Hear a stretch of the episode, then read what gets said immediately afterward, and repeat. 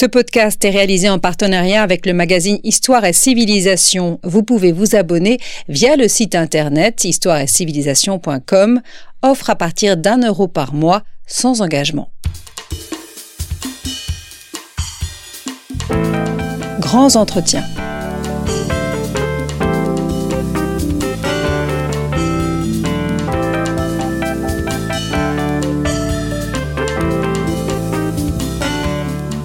On retrouve Christophe Dickès.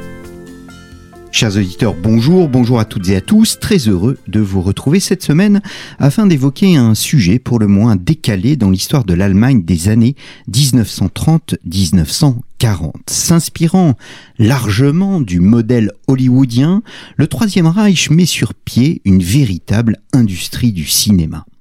Bien conscient du pouvoir de séduction, du pouvoir de fascination qu'opère le septième art et naturellement les actrices sur le peuple, eh bien le pouvoir nazi produit des comédies romantiques, des mélodrames, des comédies musicales ou encore des films policiers.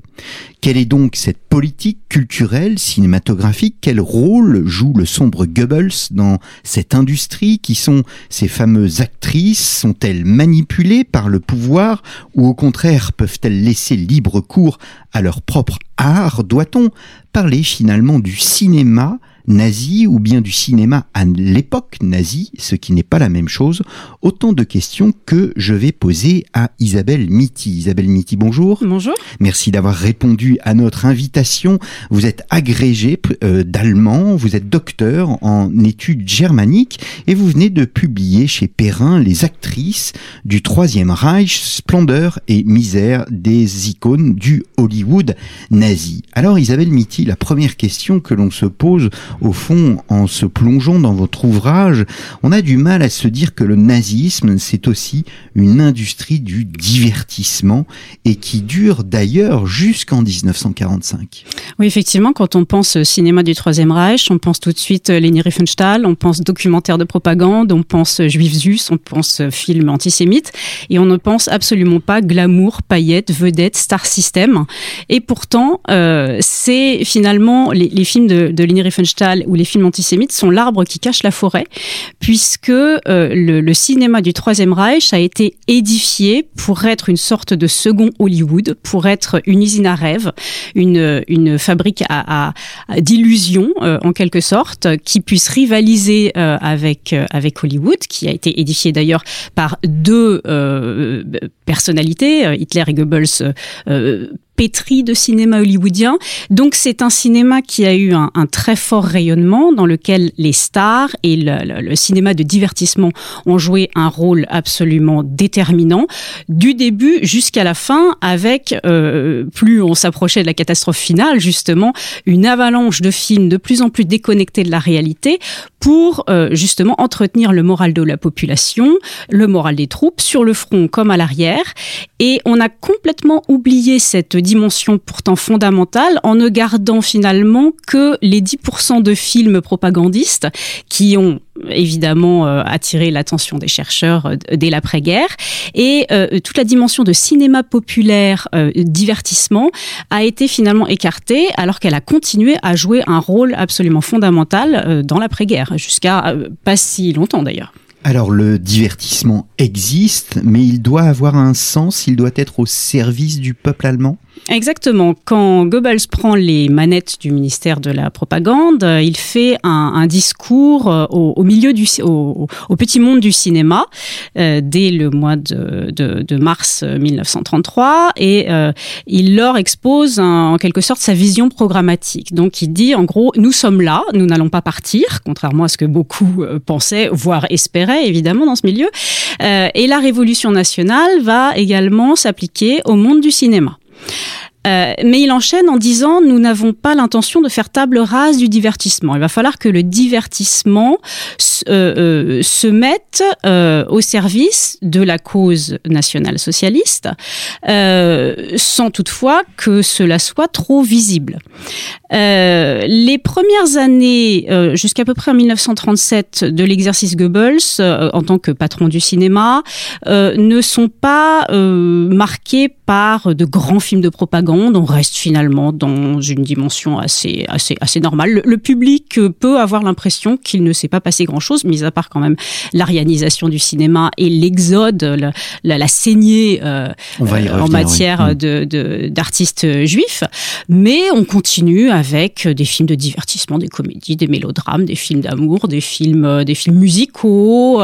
Et puis, au fur et à mesure, on va avoir surtout à partir du moment où la guerre est déclarée, euh, une offensive propagandiste de la part euh, de Goebbels, pour repasser ensuite à partir de 43-44, au moment où il faut vraiment entretenir le moral des troupes, à nouveau dans beaucoup de divertissements pour faire rêver la population.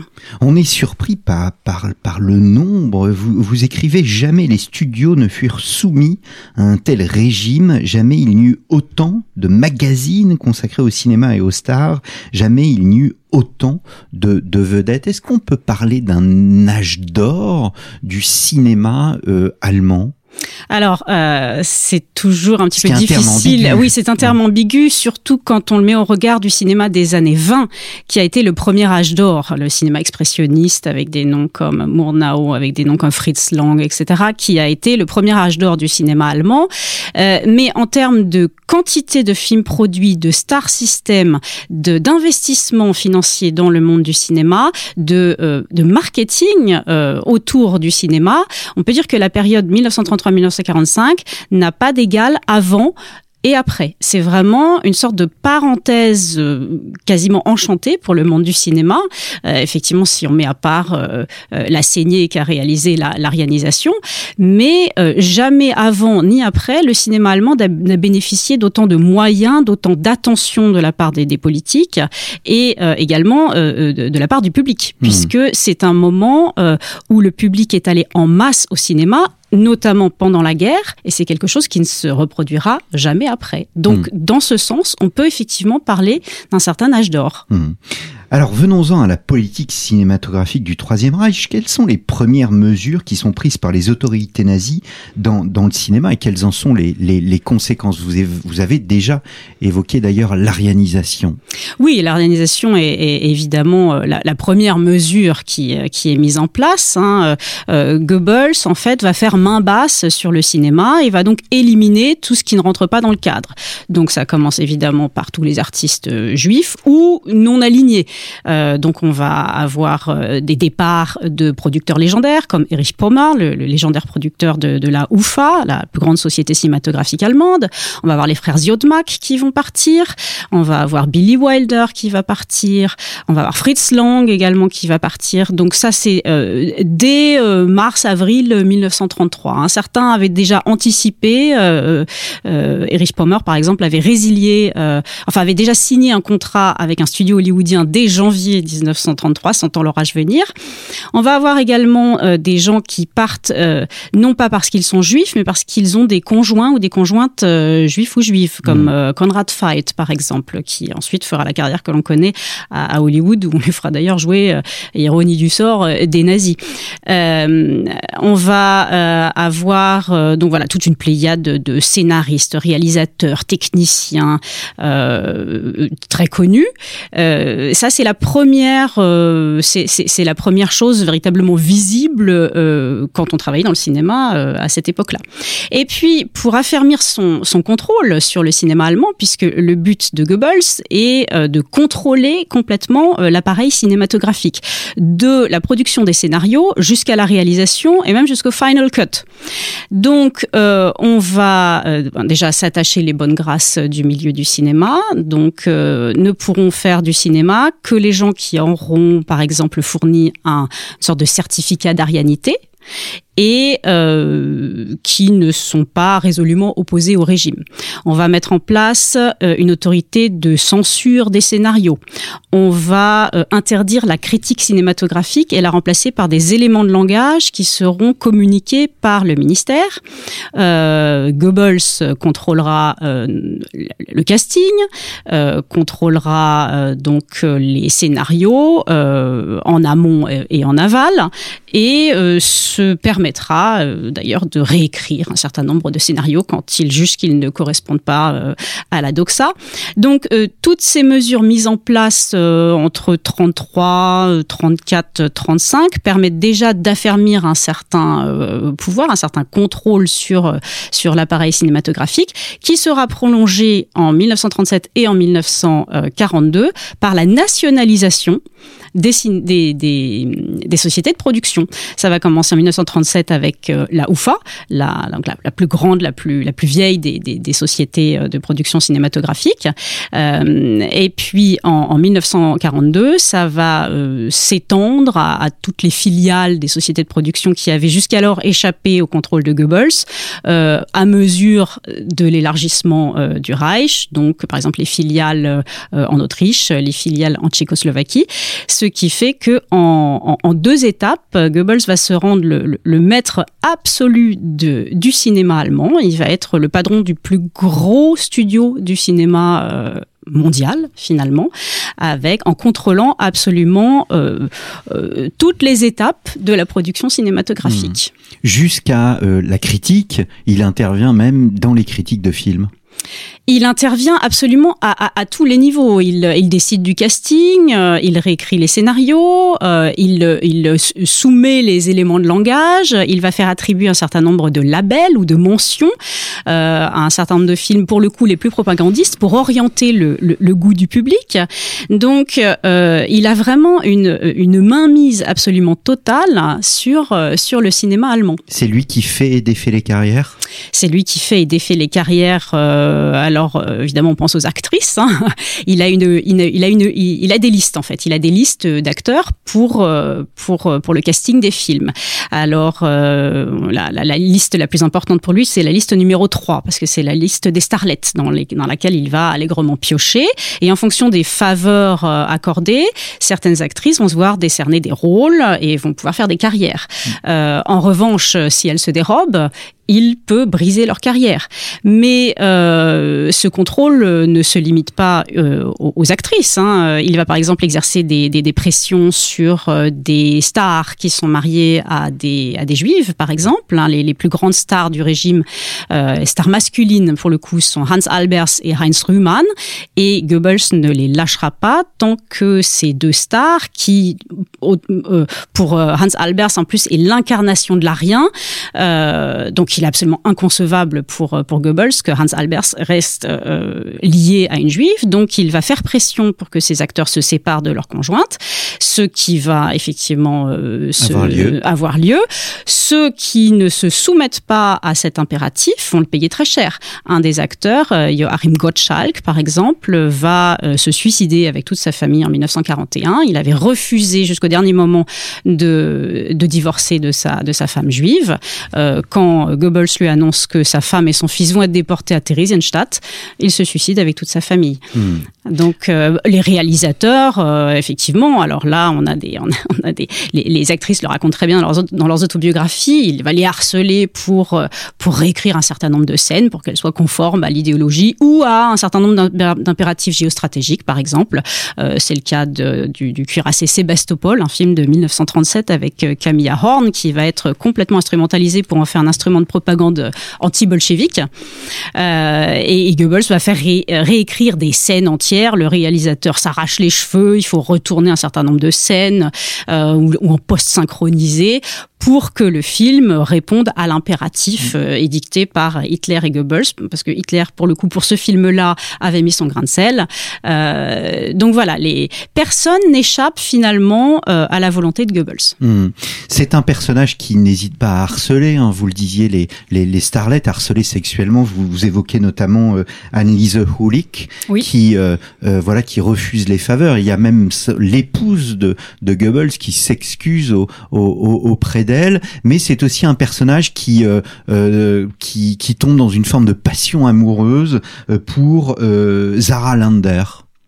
Alors, euh, pour euh, pour Tsar Leander, il euh, il croyait pas à son talent au début. Euh, c'est, il, il a essayé effectivement de de, de, de, flirter avec elle, comment dire aujourd'hui, de la séduire euh, en utilisant euh, tout un rituel qu'on a pu reconstituer en, en, lisant les, les, les, témoignages des actrices. Et quand on lit un certain nombre de témoignages, on voit qu'il avait mis en place tout un cérémonial pour approcher et ensuite séduire les actrices.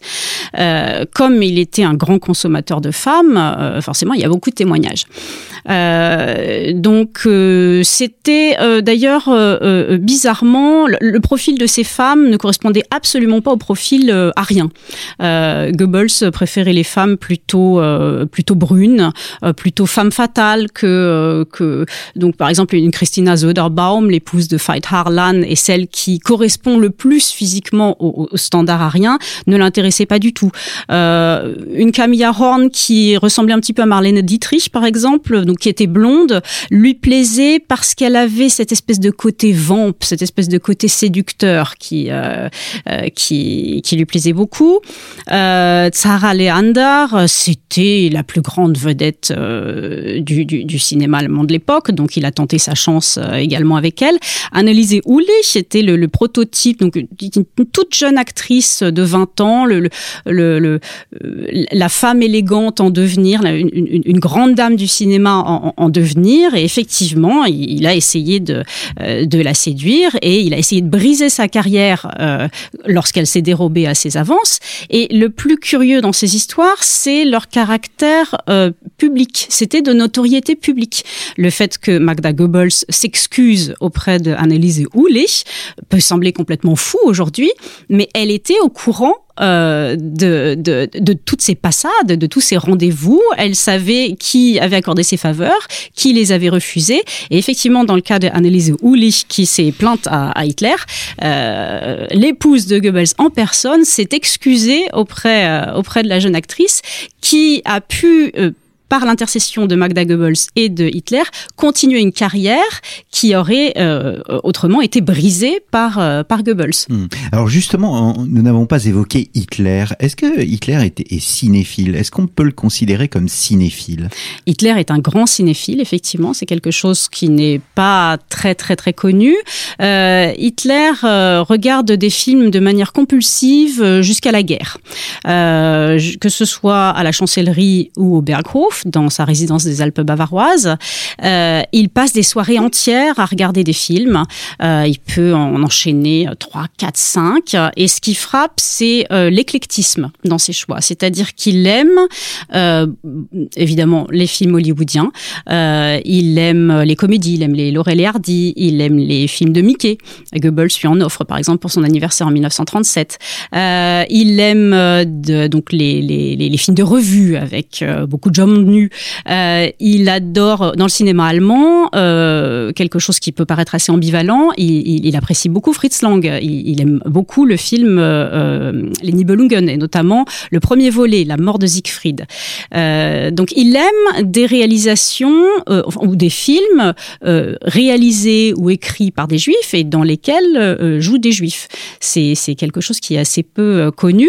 il exerce un, contrôle euh, sur le cinéma allemand, mais c'est plutôt Goebbels qui va ensuite, euh, qui, qui, est, au, qui est aux manettes. Mais euh, euh, quand certains films échappent à, Goebbels, c'est Hitler qui va attirer son attention sur ces films. Le cuirassé Sébastopol dont je parlais tout à l'heure, c'est Hitler qui a demandé, euh, qui a fait une crise à, Goebbels en disant que ce film n'était pas assez anti-bolchevique et qu'il allait falloir forcer le trait anti-bolchevique. Certains films euh, vont être interdits sur ordre de sur ordre d'Hitler.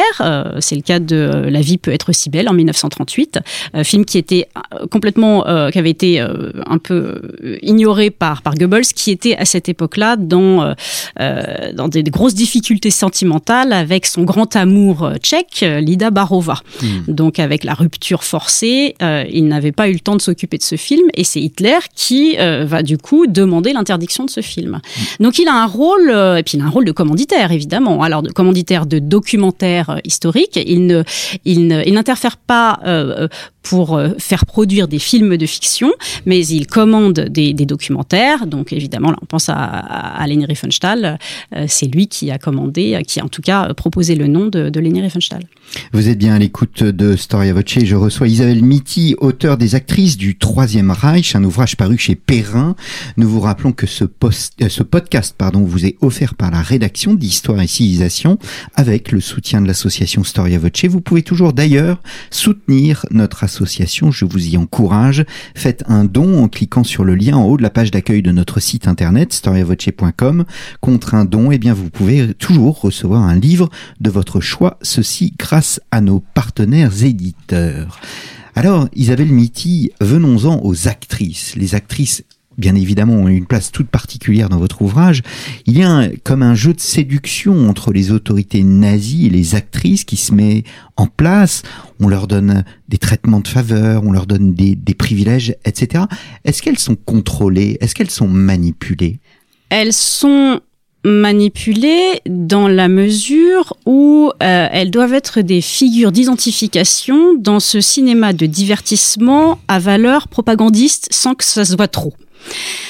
Euh, c'est-à-dire que euh, ces, stars euh, sont recrutées pour édifier un véritable star system, un star system qui a une valeur politique dans un cinéma de divertissement fait pour édifier la population de manière assez pernicieuse, puisque Goebbels pense que la meilleure propagande est celle qui ne se voit pas.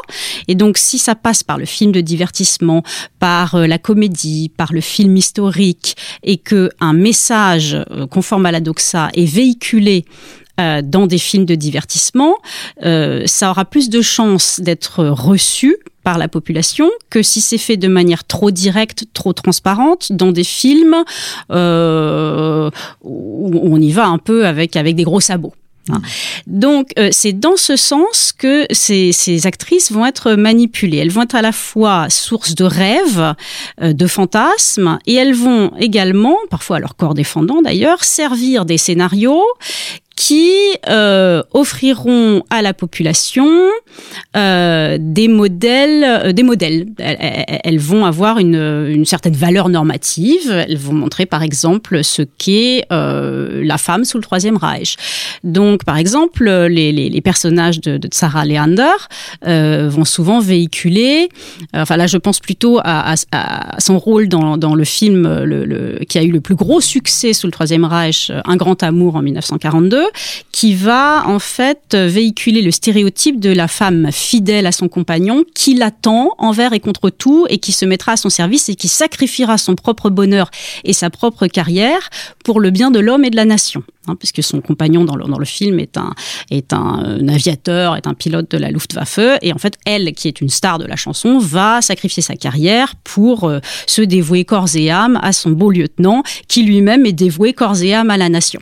Donc, euh, à travers le, à travers ce genre de personnages, à travers les personnages de Christina Söderbaum, donc la, suédoise qui a vraiment le, type à rien, et qui elle, en fait, forme une espèce de euh, comment dire, elle, elle, euh, elle, est toujours punie dans ses films en tant que parce que euh, elle faute souvent. Alors soit elle est violée, soit elle a des rapports avec des avec par exemple dans dans la ville dorée, elle est séduite par par un, un tchèque. Donc elle elle commet un crime racial. Donc il va falloir la la punir pour ça. Euh, et on pourrait multiplier les exemples à l'infini avec Christina Söderbaum. Dans chaque film, ou presque, euh, elle, elle est un, un, un contre-exemple. Et finalement, à travers elle, on va dire à la femme allemande ce qu'elle doit faire et ce qu'elle ne doit pas faire. Hmm.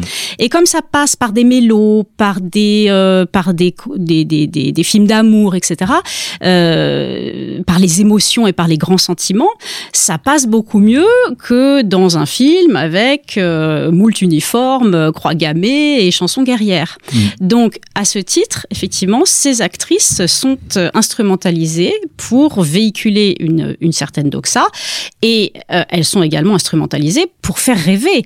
Euh, vous, dites, et vous, vous dites ce sont des catalyseur de réconfort, de rêve. Oui, ça c'est ça c'est pendant la guerre et même avant la guerre, puisque donc le, cinéma euh, a, a, est, devenu cette arme de distraction massive, c'est-à-dire que en faisant rêver la population par le cinéma, par ses stars sur lesquelles on projette euh, espoir, fantasme, etc., on va acheter le consentement de la population. On va faire croire à, à la population que finalement pas grand-chose n'a changé par rapport à la période précédente, en tout cas pour les catégories de population qui ne sont pas euh, visées par, euh, par, la, persécution.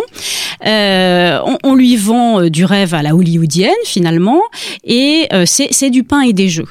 Et puis pendant la guerre, effectivement, ces stars vont devenir des figures de réconfort. Les, soldats vont, leur écrire, elles vont même limite avoir une, valeur d'infirmière. Hein. Les, soldats vont leur confier leurs peines dans des, lettres, ils vont afficher leurs leur posters dans les bunkers. Est-ce qu'elles sont comparables du coup aux, aux, pin-up américaines Mais c'est un petit peu le, le, le, même le même processus. Hein. Alors on va pas euh, on va pas euh, afficher euh, ou peindre leur, leurs images sur les bombardiers allemands, mais euh, par le biais des, des, des photos dédicacées et, donc des images à, à punaiser sur un sur un mur de bunker, effectivement, elles sont un catalyseur de rêve, comme l'ont été les pin-up pour les soldats hollywoodiens. Elles vont faire des, des, des tournées sur le front également. Elles vont aller chanter pour les soldats. Elles vont aller euh, faire du théâtre pour les soldats. Donc elles vont aller leur remonter le, le, le moral, leur vendre un petit peu de rêve. Donc ça c'est euh, sur le front. Et puis à l'arrière, elles vont faire exactement la même chose avec la population civile. Hmm. Qui sont ces, ces, ces femmes? Ce sont des opportunistes, des ambitieuses, des égoïstes ou simplement des, des actrices qui veulent faire carrière? Un petit peu de tout ça. C'est difficile de faire un, profil type. Euh, évidemment, on a les, on a les carriéristes, euh, d'abord les opportunistes. Euh, ce sont essentiellement les étrangères, donc Sarah Leander, la suédoise, Christina Söderbaum, suédoise également, Marika Rök, qui était hongroise, Lida Barova, qui était tchèque. il faut savoir que pour une étrangère, la UFA, c'était la mecque du cinéma dans les années, dans les années 1930. Hein. Donc, se voir proposer un contrat à la UFA, c'était décrocher le Graal en quelque sorte. Comme en plus les, les, stars euh, étaient choyées, euh, euh, se voyaient proposer des, des, des cachets absolument mirobolants, elles ne se sont pas posé beaucoup de questions. Elles ont signé un pacte faustien et elles ont fait carrière. Hein. Euh, Douglas Sirk, qui euh, à l'époque s'appelait encore Detlef Zirk et qui a révélé Sarah Leander dans, en 1937 dans euh, Paramata, Bagne de femmes, qui va faire de Sarah Leander la locomotive du cinéma du Troisième Reich, dira après-guerre, Sarah Leander n'était ni nazie ni anti-nazie, elle voulait juste faire carrière. elle est absolument paradigmatique de toutes ces stars euh, étrangères, notamment, qui ne se sont pas posé beaucoup de questions et qui ont fait carrière sur le Troisième Reich parce que c'était là où on, faisait euh, les, films euh, techniquement les plus avancés euh, en Europe. Et puis vous avez celles qui qui pensaient que le cauchemar serait de courte durée, donc qui ne sont pas partis en exil, mais qui ayant été éduquées dans des milieux assez libéraux, ont vite compris qu'elles étaient dans un piège, que euh, comme leur carrière était lancée, euh, elles n'avaient pas spécialement intérêt à partir et qui se sont mis dans une bulle, dans une forme d'exil exil intérieur, qui ont essayé. C'était pas les plus grandes stars. Hein, là, je pense à Marianne Hoppe, à Brigitte Horney, euh, et qui ont souvent fait des films euh, assez peu propagandistes, euh, tout en cherchant à se protéger et à, et à faire le moins de compromissions possible. Mmh. Et puis celles euh, qui euh, qui se sont qui ont dû partir en 1939. Je pense par exemple à Lillian Harvey, qui était la grande star de l'entre-deux-guerres, qui avait fait un petit passage à Hollywood de 1933 à 1935, qui est revenu en 1935 euh, en Allemagne parce que euh, les films qu'elle faisait en Allemagne étaient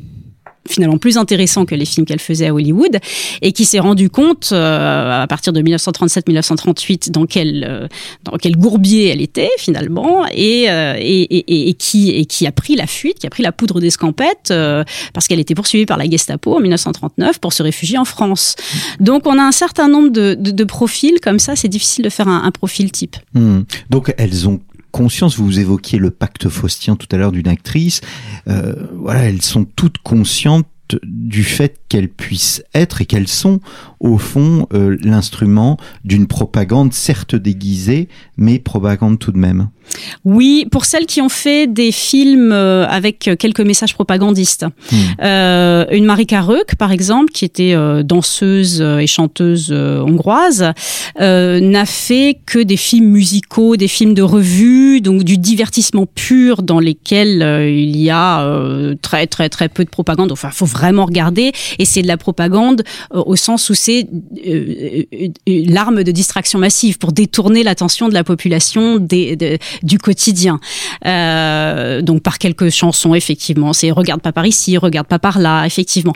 Mais euh, elle, elle, elle, s'est raccrochée à l'argument après-guerre euh, d'avoir fait des films de divertissement pur pour euh, pour dire que euh, elle ne s'était absolument pas compromise avec le régime, qu'elle n'avait pas véhiculé de propagande.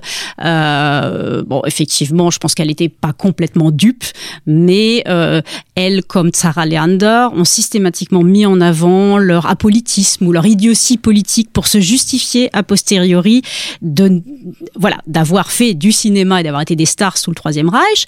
Et euh, le public était derrière elle, hein, de toute façon. Hein. Le mmh. public lui-même, qui avait apprécié ces films, ne voulait euh, n'avait pas l'impression d'avoir participé à une vaste machinerie de, distraction massive. Hmm. Alors venons-en à la production cinématographique elle-même. On évoquait tout à l'heure le terme très ambigu, un d'âge d'or. Est-ce que ce sont des films qui ont une valeur euh, cinématographique euh, quand on regarde l'histoire du cinéma du XXe siècle? Est-ce qu'on peut dire effectivement que, voilà, en dépit du message de propagande, ce sont des films qui, voilà, respectent les codes du cinéma, euh, voire les transcendent Ou au contraire, est-ce qu'on a affaire à des une série de, de navets plus ou moins propagandistes avec des mélodramatiques euh, euh, sans gros intérêt en fait? Il y a beaucoup de navets, on va pas se mentir, hein, euh, un certain nombre de films euh, qui restent divertissants mais qui ne sont pas des chefs-d'œuvre, qui valent surtout finalement pour la qualité de leur interprétation, pour l'abattage des stars qui euh, pour beaucoup étaient issus du théâtre ou pour leurs chansons qui sont encore très entraînantes et qui font partie du patrimoine patrimoine musical allemand encore aujourd'hui hein, avec des reprises encore par des artistes contemporains. Il y a quelques chefs-d'œuvre, alors ça n'est pas la majorité des quelques 1100 films qui ont été produits entre 1933 et 1945. Euh, on peut citer notamment, alors certains sont un petit peu tombés dans l'oubli euh, ou ne sont absolument pas connus en France. Ces noms sont encore un petit peu connus en Allemagne hein, quand même parce qu'ils ont été, les films ont été euh, diffusés jusque dans les années 90-2000. En fait, je me permets de vous arrêter parce que vous anticipez ma dernière question, mhm. mais c'est ça qui est fascinant, c'est que au fond, 1945 ne constitue absolument pas une coupure dans euh, la perception du cinéma euh, de cette époque et qu'il y a une, une forme de, de de tradition, ces films se maintiennent et se maintiennent jusque dans les années 90, ce qui est complètement hallucinant quand on y pense. Oui, oui. Ces films se sont, se sont maintenus, notamment avec l'essor de la télévision. Euh, parce qu'il fallait, bien projeter, des films. Et qu'est-ce qu'on avait en stock? On avait, euh, on avait les films du Troisième Reich. Alors on a, pris euh, ceux qui étaient évidemment le moins propagandistes. On a pris les, meilleurs films de divertissement. Alors pour faire la, jonction avec la question précédente, par exemple, les, films qui imitent la screwball comedy, c'est-à-dire la comédie loufoque hollywoodienne des années 30 jusqu'au début des années 1940. Alors on a un film par exemple de Paul Martin Paul Martin en français, qui s'appelle Gluckskinder, les Guélurons avec Lilian Harvey, et qui est un remake de euh, euh, du Frank de, de Capra, New York Miami. Euh, par exemple. On a les films de Willy Forst, qui est un Viennois, donc euh, qui apporte, qui est une sorte de Ernst Lubitsch autrichien. Euh, donc on a des films comme Allotria, on a des films qui, comme Sans Viennois en 1942.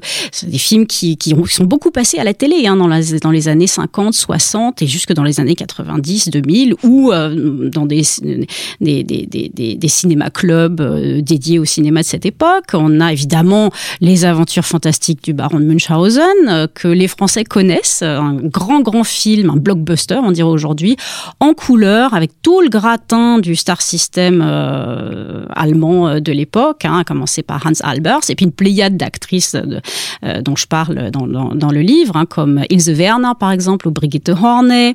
On a tous les mélos en couleur flamboyant de Fight Harlan. Alors ceux qui sont le moins propagandistes, alors tous les films de Fight Harlan ont une dimension de propagande, mais euh, euh, ceux des années 43-44 euh, sont beaucoup plus mélancoliques et passaient beaucoup mieux à, la télévision. Il n'y avait pas d'uniforme, en tout cas beaucoup moins, et on sentait moins le message que dans le dans le Jusus, hein, par exemple. Donc, en plus, il y avait de la couleur. c'est réalisé de manière effectivement assez assez admirable, hein, il faut le dire, sur le sur le point de vue technique. Donc voilà, tous ces films ont fait. Alors j'ai oublié aussi Helmut Keutner, qui est un grand, grand, réalisateur euh, qui a continué sa carrière d'ailleurs dans l'après-guerre. La Paloma, par exemple, en, en 44, Sous les ponts en 45. Et tous ces films, finalement, euh, ont rempli des soirées entières à la télévision en RFA comme en RDA, puisqu'en RDA aussi, on, aimait beaucoup ce, genre de film. Et euh, un film qui est devenu un classique de Noël, le film de Noël qu'on passe encore dans les universités euh, encore de nos jours, hein, et c'est vraiment un, rituel, enfin en période euh, sans Covid évidemment, euh, qui est euh, Die Feuerzangenbowle, euh, qui s'appelle ce, ce, diable de garçon, je crois en français, et qui est vraiment un classique. Moi, je l'ai découvert en Allemagne à la fin des années 90, et ma première réaction, ça a été, mon Dieu, un film de 44, un film de l'ère nazie, et qui avait une dimension absolument culte chez, chez, chez, tous mes camarades qui l'avaient vu, qu'ils étaient socialisés en RFA ou en RDA. Hmm.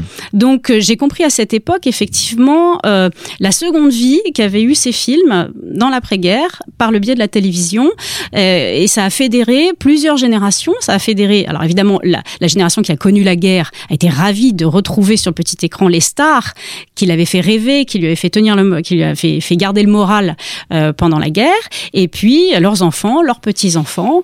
Alors aujourd'hui ces films sont quand même beaucoup moins diffusés que le changement de génération, mais ils ont eu une seconde carrière absolument phénoménale. Hmm.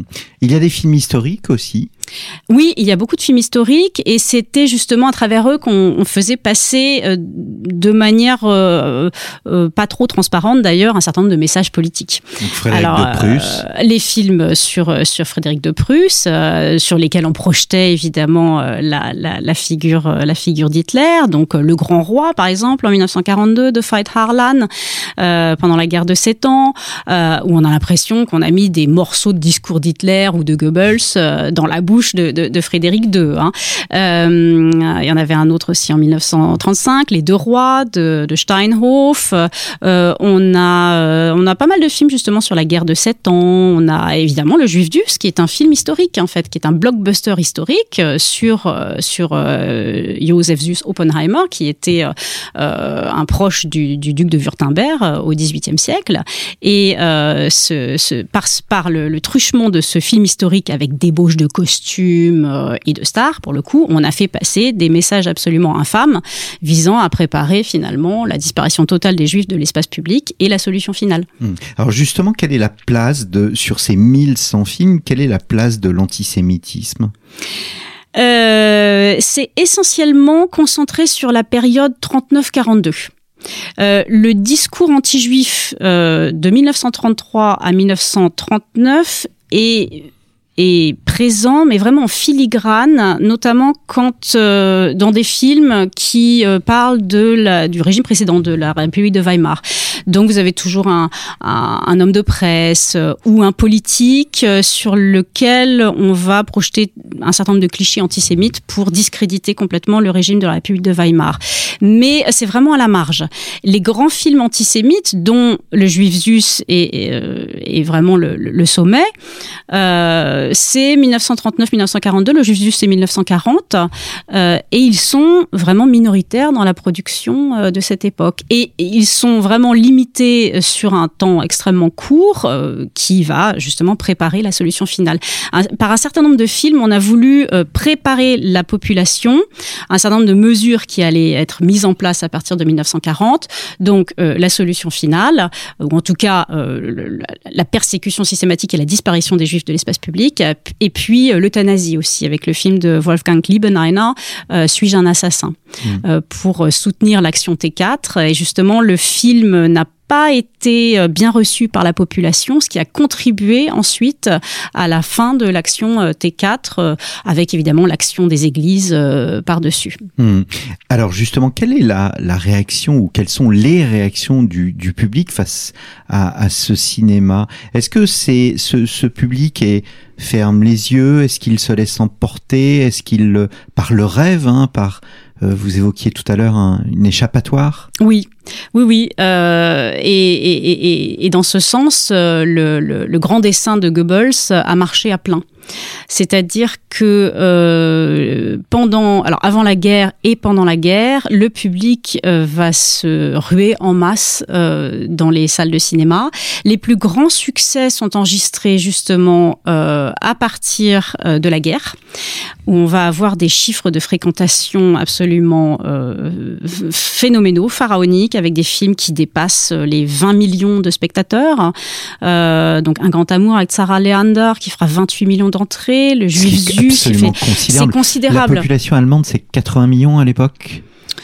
Ah, en plus, euh, ces films étaient projetés sur tout le territoire du Reich agrandi, donc euh, encore plus, effectivement, puisque ces films étaient montrés aussi en France occupée, en Tchécoslovaquie, en Pologne, euh, donc ça touche des millions et des millions de gens. Hein. Le Jusus a, a été un succès partout où il a été montré y compris en France. Euh, c'est aussi le rôle de ce star system, justement, de d'exporter le plus possible ces films dans les zones euh, conquises et occupées, euh, pour aussi toucher le public, le public occupé et rapporter des devises, parce qu'il faut pas oublier que ce cinéma demeure une industrie et mmh. donc assujetti à l'obligation de rapporter des devises à, à l'Allemagne nazie. effectivement, c'est un c'est un cinéma qui a eu un, un, un succès vraiment monumental euh, Goebbels bougonne beaucoup dans son journal sur son cinéma. Alors, euh, il le trouve, euh, il le trouve trop cher, parfois pas assez efficace. il peste devant les salaires mirobolants des stars, devant les exigences des réalisateurs, devant parfois l'absence de qualité. La qualité étant quelque chose qui était très très très importante à, ses yeux dans la guerre culturelle contre Hollywood. Justement, il avait toujours Hollywood en ligne de mire. Hein. Il fallait que le cinéma allemand se mette à la hauteur du cinéma hollywoodien et le dépasse. Mais euh, le, public, lui, a suivi. Et le public a fait un triomphe à euh, presque tous les films de Veit Harlan, donc le, le, plus grand réalisateur propagandiste du Troisième Reich. Les, les, films de Sarah Leander, pour beaucoup, ont été des très grands succès. Le, les aventures fantastiques du baron de Munchausen, euh, qui a été fait pour les 25 ans de la UFA, a été aussi un très très grand succès. Donc il y a un certain nombre de films comme ça qui dépassent les 10 millions, 20 millions de vues. Euh, effectivement, ce n'est pas quelque chose euh, auquel on pense quand on pense euh, cinéma hmm. de cette époque. Hmm. Sans mauvais jeu de mots, le public ferme les yeux devant cette propagande. Le public a fermé les yeux, comme un certain nombre d'actrices et d'acteurs, effectivement. Hmm. Faut-il parler du cinéma nazi ou bien du cinéma à l'époque nazie Parce que, en fait, vous, vous l'avez largement évoqué, c'est-à-dire qu'il y aura ce, ce cinéma va perdurer, va vivre ou revivre euh, une, une seconde vie juste après-guerre, et ceci jusque dans les années 90. Donc, est-ce qu'il faut sortir ce cinéma de sa gangue de propagande ou, euh, au fond, le voir comme euh, bah, comme un instrument, un instrument de d'un des régimes les plus les plus meurtriers de l'histoire de l'humanité? Il faut continuer à le voir comme un instrument. Hmm, comme une arme de distraction massive. D'ailleurs, euh, un certain nombre, quand vous allez sur le, euh, portail cinématographique euh, allemand, filmportal.de, sur les films de cette époque, il y a toujours un petit chapeau qui vous rappelle que les films de cette époque ont été produits dans un certain contexte, où tout était contrôlé d'en haut. Donc il faut jamais oublier euh, euh, cet élément quand on regarde un film produit entre 1933 et 1945, même si le film en question est un pur film de divertissement euh, sans, sans propagande, mais qui servait quand même un dessin politique, on l'a vu, puisque on achetait le consentement des masses. Je préfère parler de cinéma de l'ère nazie plutôt que de cinéma nazi pour ma part. Euh, donc sur les 1100 films produits euh, à cette époque-là, il y en a vraiment 10% qui qui, euh, qui correspondent vraiment à la dénomination film propagandiste.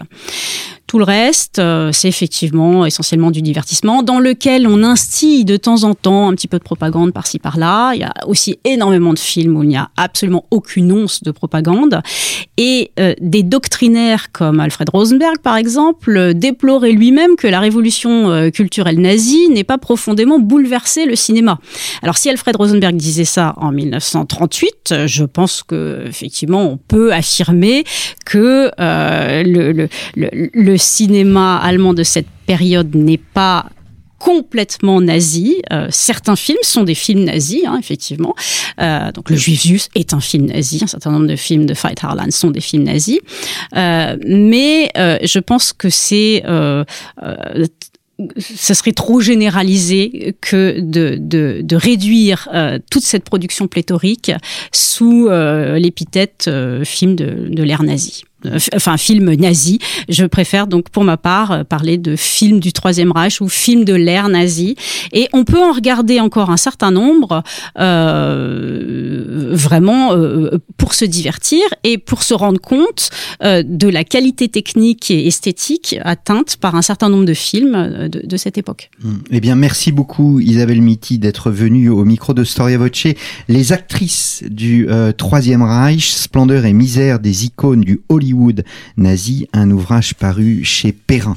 Merci beaucoup. Merci. Il me reste à vous remercier aussi, chers auditeurs, pour votre fidélité à Storia Voce. N'hésitez pas à parler de nous autour de vous et nous nous retrouverons la semaine prochaine pour un nouveau numéro de nos grands entretiens.